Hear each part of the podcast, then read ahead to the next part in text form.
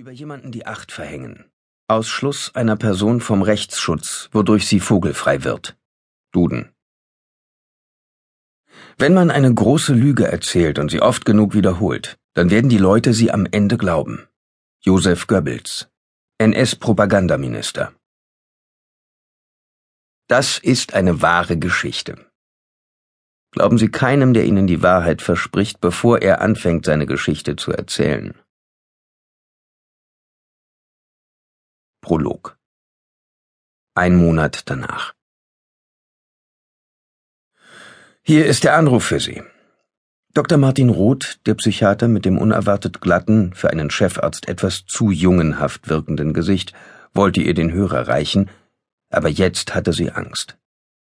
Natürlich freute sie sich darauf, einmal eine andere Stimme zu hören als die ihrer Therapeuten und Mithäftlinge, auch wenn Dr. Roth es nicht mochte, wenn sie die anderen Patienten so bezeichnete aber plötzlich überkam sie die albtraumhafte Vorstellung, dass sich mit dem ersten Wort ihres Gesprächspartners das Telefon in ihrer Hand in Flammen auflösen und ihren vernarbten Schädel verbrennen könnte. Sie befürchtete, es würde eine Stichflamme geben, die durch ihr Trommelfell hindurch bis zum Gehirn schlug. Das war natürlich Unsinn. Ihrer Meinung nach allerdings kein so grober Unfug wie herkömmlicher Aberglaube. Selbstverständlich konnte man beispielsweise Spiegel zerbrechen und trotzdem im Lotto gewinnen und lange nicht so abstrus wie die Schlaffee, die sie in ihrer Kindheit jahrelang für real gehalten hatte. Eine fabelhafte Erfindung, die ihre Mutter früher immer aus der Schublade zog, wenn sie keine Lust hatte, ihr eine gute Nachtgeschichte vorzulesen. Wenn du jetzt sofort das Licht ausmachst, legt die Schlaffee dir morgen früh etwas vor die Tür. Du hast einen Wunsch frei. Schokolade. Manchmal hatte sie sich ein Prinzessinnenkleid oder ein Puppenhaus gewünscht, aber meistens hatte sie Süßigkeiten gewollt, denn die kleinen Wünsche an die Schlaffee, das fand sie schnell heraus, gingen manchmal in Erfüllung. Für die Großen waren die Gewissensbisse ihrer Mutter selten stark genug gewesen. Würde sich ihre Mutter heute neben ihr Krankenbett auf der geschlossenen Abteilung der Station 17 stellen, ihr einen Nasenkuss geben und die Schlaffee Frage stellen, dann würde sie sich wie eine Ertrinkende an die rettende Hand ihrer Mama klammern und mit angstgeweiteten Augen brüllen ich wünsche mir, es rückgängig zu machen. Bei Gott, ich wünsche es mir so sehr. Und dann würde sie weinen, weil sie längst nicht mehr fünf Jahre alt und damit viel zu groß war, um an Wünsche und Wunder zu glauben, obwohl es das war, was es jetzt brauchte. Ein Wunder, das all das, was sie getan hatte und was am Ende zu so viel Blut, Schrecken und Elend führte, ungeschehen machte. Aber nur der Tod stellt den Zeiger auf Null. Das hatte Oz ihr oft genug gesagt. Und es war ja nun nicht so, dass man für diese Erkenntnis besonders viel Lebenserfahrung brauchte. Alles war dafür gemacht, kaputt zu gehen. Der Kühlschrank, die Liebe, der Verstand.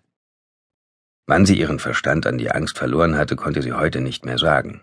Oder doch, vermutlich war es an dem Tag gewesen, an dem sie das letzte Mal Kontakt hatten. Kurz vor Mitternacht.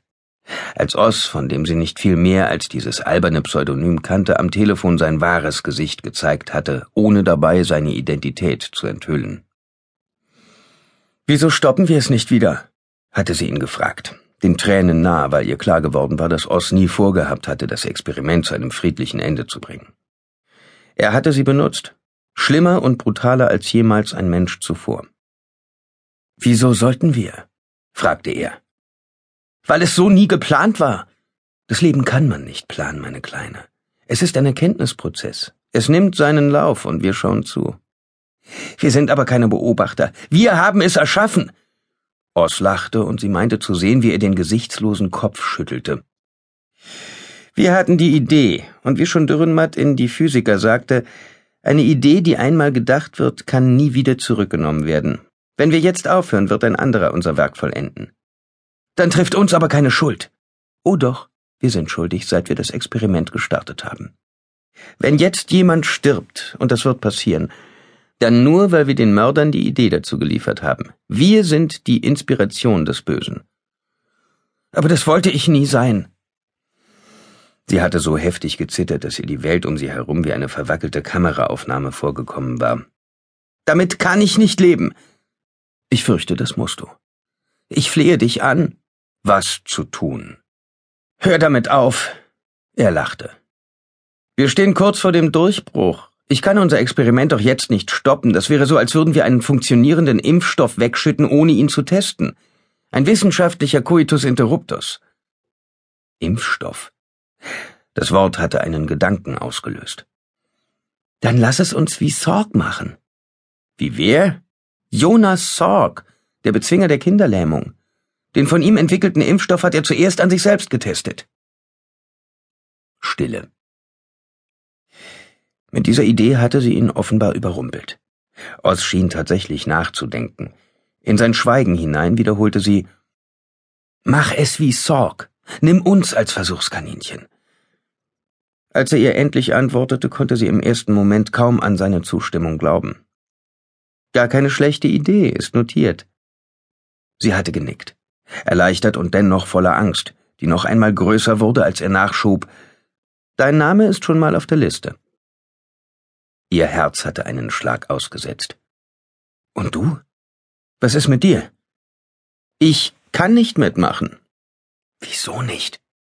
Du Feigling, du feige Sau. Ich bin anders als du. Was bitteschön unterscheidet uns denn? hatte sie gefragt. Außer Ehrlichkeit, Wärme und Herz. Ich habe keine Lust zu sterben, hatte er gesagt und aufgelegt. Danach hatte er sich nie wieder bei ihr gemeldet, hatte ihre Anrufe ignoriert und auch ihre Schreie, als der Kerl mit dem Pfefferspray vor ihr stand, als die Scheibe direkt neben ihrem Kopf zersplitterte, oder als sie um ihr Leben brüllte, während der Mann mit der Mülltüte auf dem Kopf ihr das Messer ins Auge rammen wollte. Dabei war Oz die ganze Zeit bei ihr gewesen, hatte sie beobachtet, auf der Lauer gelegen, ihr nachspioniert, dessen war sie sich sicher so sicher wie sie wusste, dass es keine Schlaffee gab und dass sie die Anstalt, in der sie jetzt lag, ihr Leben lang nicht mehr würde verlassen dürfen. Selbst wenn Dr. Roth sie hin und wieder so ansah, als würde er die Acht-Nacht-Geschichte, die sie zu erzählen hatte, tatsächlich glauben, aber vielleicht war er auch nur ein guter Schauspieler und dachte sich seinen Teil. Wie sollte sie es ihm verdenken? Sie selbst konnte ja kaum unterscheiden, ob sie das hier tatsächlich erlebt hatte oder ob das alles nur ein perverser Albtraum gewesen war, Ihr Anruf, wiederholte Dr. Roth flüsternd, der noch immer neben ihr stand und den sie während des Abtauchens in ihre Erinnerungen völlig vergessen hatte. Endlich nahm sie ihm den Hörer ab. Wer ist da? fragte sie, und der Mann am anderen Ende der Leitung nannte ihr einen falschen Namen, doch seine Stimme klang echt, und sie seufzte erleichtert auf. Gott sei Dank, er ist es. Dankbar lächelte sie ihrem Psychiater zu. Es war richtig gewesen, auf Dr. Roth zu hören. Er hatte recht gehabt, sie zu diesem Gespräch zu überreden. Verdammt, sie hätte nie gedacht, dass es sich so gut anfühlen würde, mit einem Toten zu telefonieren. You better run, cause we got guns. We're killing strangers, so we don't kill the ones that we love. Marilyn Manson. Killing strangers. Wenn eine Gruppe im Netz hetzt, dann sieht sie das Ernsthafte hinter ihrem Tun nicht. Einzelne machen mit, weil alle mitmachen. Herbert Scheithauer, Professor der Psychologie, FU Berlin. YouTube-Hetzjagd, ein Ort für anonymen Hass. In Süddeutsche Zeitung, 14.12.2013. Nie haben die Massen nach Wahrheit gedürstet. Von den Tatsachen, die ihnen missfallen, wenden sie sich ab und ziehen es vor, den Irrtum zu vergöttern, wenn er sie zu verführen vermag. Wer sie zu täuschen vermag, wird leicht ihr Herr, wer sie aufzuklären versucht, stets ihr Opfer.